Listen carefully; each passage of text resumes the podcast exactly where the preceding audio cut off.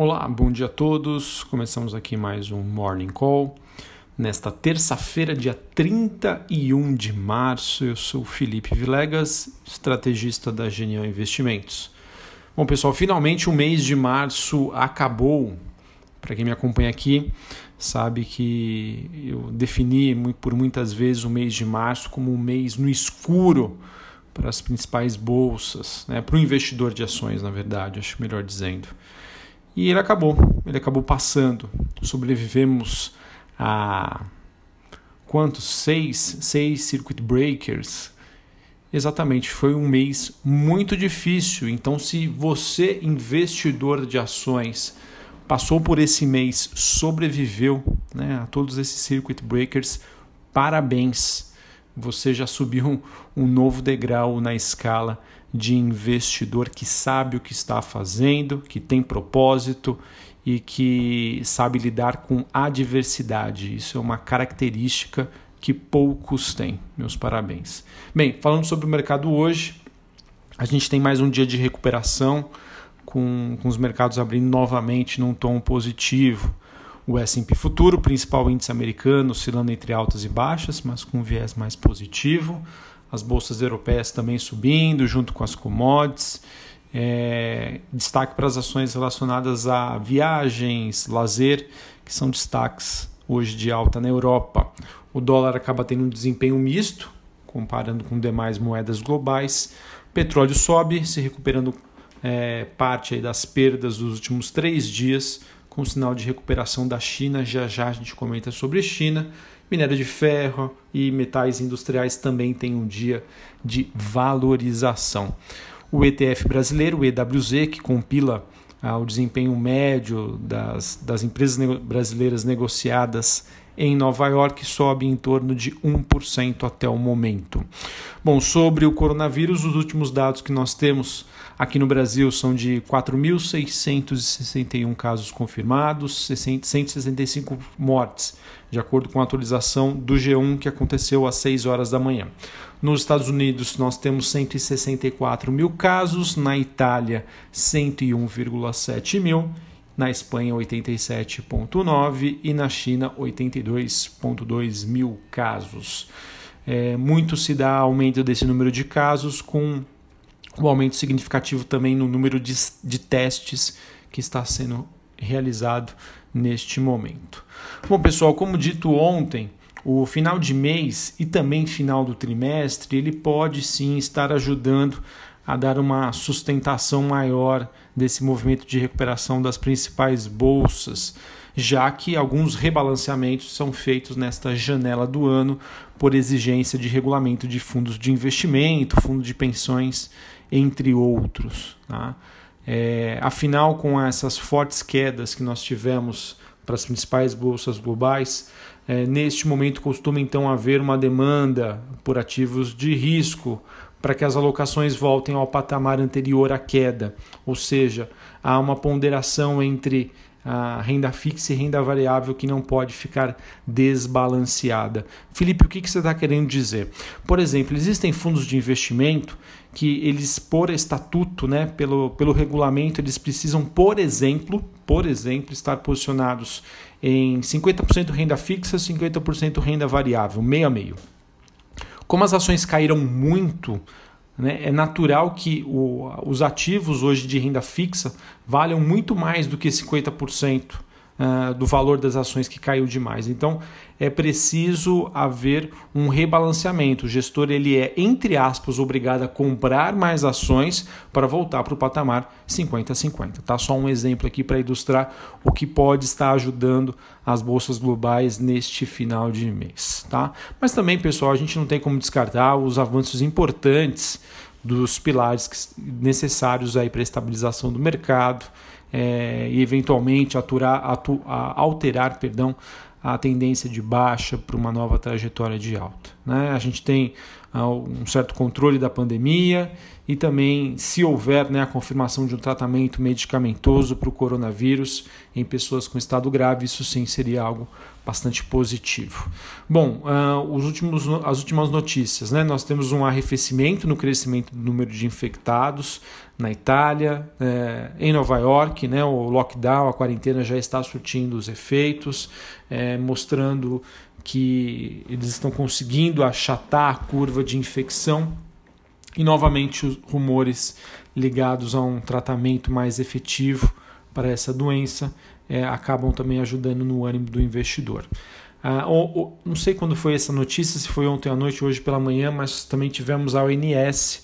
Ela disse que há sinais de estabilização do surto de coronavírus na Europa ainda que a Itália esteja considerando estender o isolamento, né? A Itália que hoje é um país mais afetado, mas eu vejo essa notícia como bastante positiva. Nos Estados Unidos, o governo americano avaliando uma quarta rodada de estímulos, é, enquanto o Congresso ainda discute a medida dos 2 trilhões de dólares que o presidente Donald Trump assinou na última sexta-feira. Bom, vejam que tudo se encaminha para um noticiário bem mais positivo que nós temos até o momento e o que poderia dar errado, né? O que eu vejo que pode, pode não estar nos preços do mercado é uma crise muito maior nos Estados Unidos, com o coronavírus perdendo o controle, gerando um contágio rápido, acentuado, mais acentuado do que o esperado, tá? A princípio a gente vê que o noticiário não segue neste rumo, mas a gente não pode nunca desconsiderar, dado que nós temos um, um fator biológico. Tá bom? Então vejam que todo o noticiário segue bastante positivo, segue construtivo e a cerejinha do bolo ficou por conta da divulgação dos dados de PMI industrial na China.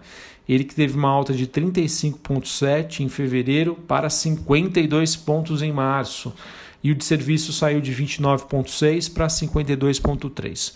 Só para vocês terem uma ideia, é, o que, que sinaliza esse indicador? É um indicador de atividade.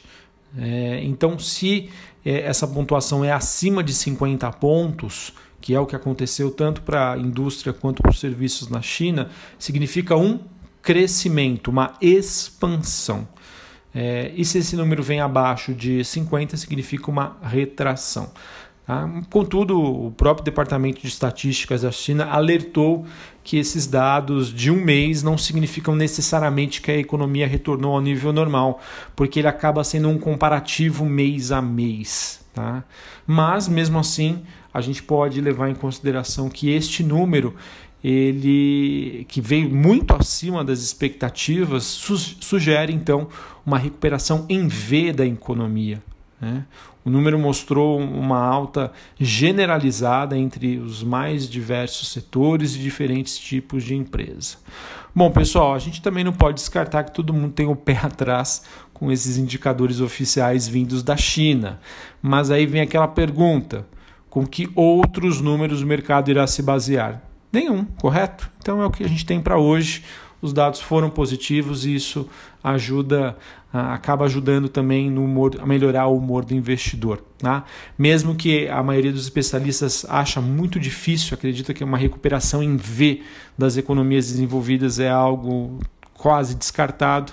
Na média, os mercados esperam uma recuperação em U, que é quando cai, estabiliza e depois volta a subir aos poucos. Tá? Então é isso que nós temos. É, os mercados aí, a maioria tendo uma reação mais positiva, em continuidade ao que foi uh, iniciado ontem. E conforme eu já alertei a vocês, com essa expectativa de que uh, a gente teria um finalzinho de mês um pouco mais positivo, com maiores esforços para melhorar o desempenho da, da, da carteira de ações. Tá? Em relação ao Brasil, a gente vê uma série de esforços também é, do governo, né? o Senado que aprovou ontem aquele, o Corona Voucher né? de 600 reais por mês para pessoas de baixa renda, né? o texto agora que segue para a sanção presidencial. Pessoal, até fugindo um pouquinho aqui de fatos, de notícias, é, é difícil a gente saber aqui, Brasil, o que está realmente acontecendo. Estou é, falando de opinião né? De, sobre ah, o, o, aspecto de que chegam várias informações de diversos lugares, né?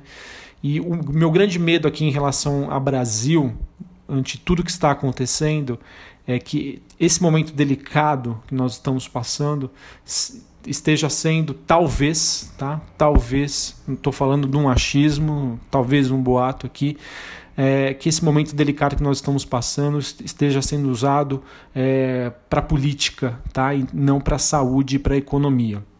É, eu espero que isso que chegou até mim é, não passe talvez ali de um machismo, tá? Das pessoas, mas a gente sabe que o noticiário é, eu espero né, que a gente saia dessa o quanto antes, né, que a quarentena sim ela é necessária, mas que ela termine o quanto antes, porque a gente sabe que as consequências econômicas serão muito piores. Tá? E novamente, tá? não tenho aqui por que dizer o que, que, o que, que me levou a pensar assim, tá? quais os fatos, não vou trazer isso, mas é apenas uma, é um pensamento um pouco fora da caixa. Tá? De, de, de acreditar, não estou querendo dizer aqui quem está certo, quem está errado, muito pelo contrário. Eu só quero buscar soluções e passar para vocês é, qual a minha visão de mercado hoje. Mas o que me talvez é, é mais no sentido de desabafo aqui com vocês, que eu espero que tudo que esteja sendo feito no Brasil para controle da doença, para tentar estimular a economia, não estou falando de um ou de outro, mas que tenha um foco único e exclusivo para a saúde e para a economia e que a política fique de lado neste momento tão delicado, tá bom? Uh, sobre o noticiário corporativo, só para a gente finalizar aqui, é, trazendo uma média em relação a como foi o resultado, principal destaque, o que era esperado pelo mercado. A Cogna Educação, antiga Croton, lucro líquido ajustado abaixo das estimativas. JSL, empresa de logística, lucro líquido superou a maior estimativa do mercado. É, empresa de tecnologia, EBITDA, potencial de geração de caixa, superou a maior estimativa do mercado.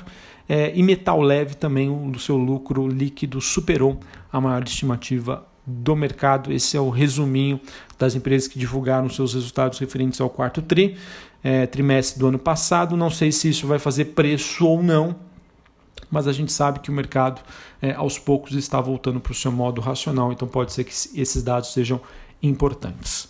Um abraço, uma ótima terça-feira, um ótimo final de mês e que abril seja um mês muito melhor aí para a gente que investe em ações.